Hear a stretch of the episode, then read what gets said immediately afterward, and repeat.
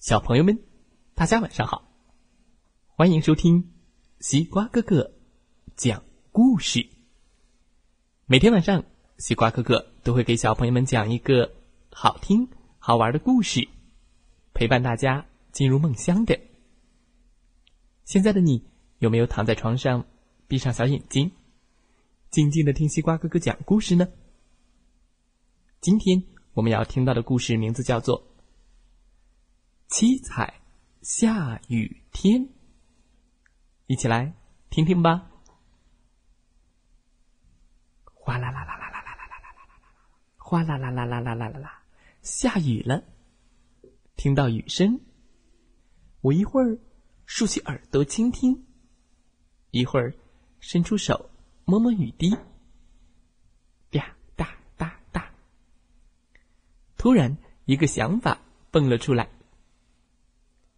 如果下起彩色的雨，会是什么样的呢？下起彩色的雨，人们会怎么想呢？动物们会怎么样呢？会高兴的手舞足蹈，还是害怕的东躲西藏呢？如果下起红色的雨，哗！哎呀，好恐怖啊！鸡皮疙瘩，想一下也觉得害怕。大家可能会大声的尖叫吧。那如果下起橙色的雨呢？哇，酸酸甜甜的，是好喝的橙汁吗？可以伸出舌头来尝一尝吗？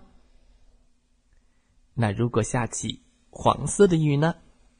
哇，翩翩起舞，是美丽的黄蝴蝶，扑闪着透明的翅膀。在跳舞。那如果下起绿色的雨呢？绿意融融，是天空在飞洒树叶吗？大树先生张开了双臂，迎接伙伴们的到来。如果下起青色的雨呢？哗啦啦啦啦啦啦，遨游在海洋中的鲸鱼。会不会以为是大海颠倒过来而吓一跳呢？如果下起蓝色的雨，摇摇晃晃，那是外婆洗干净的蓝裙子吗？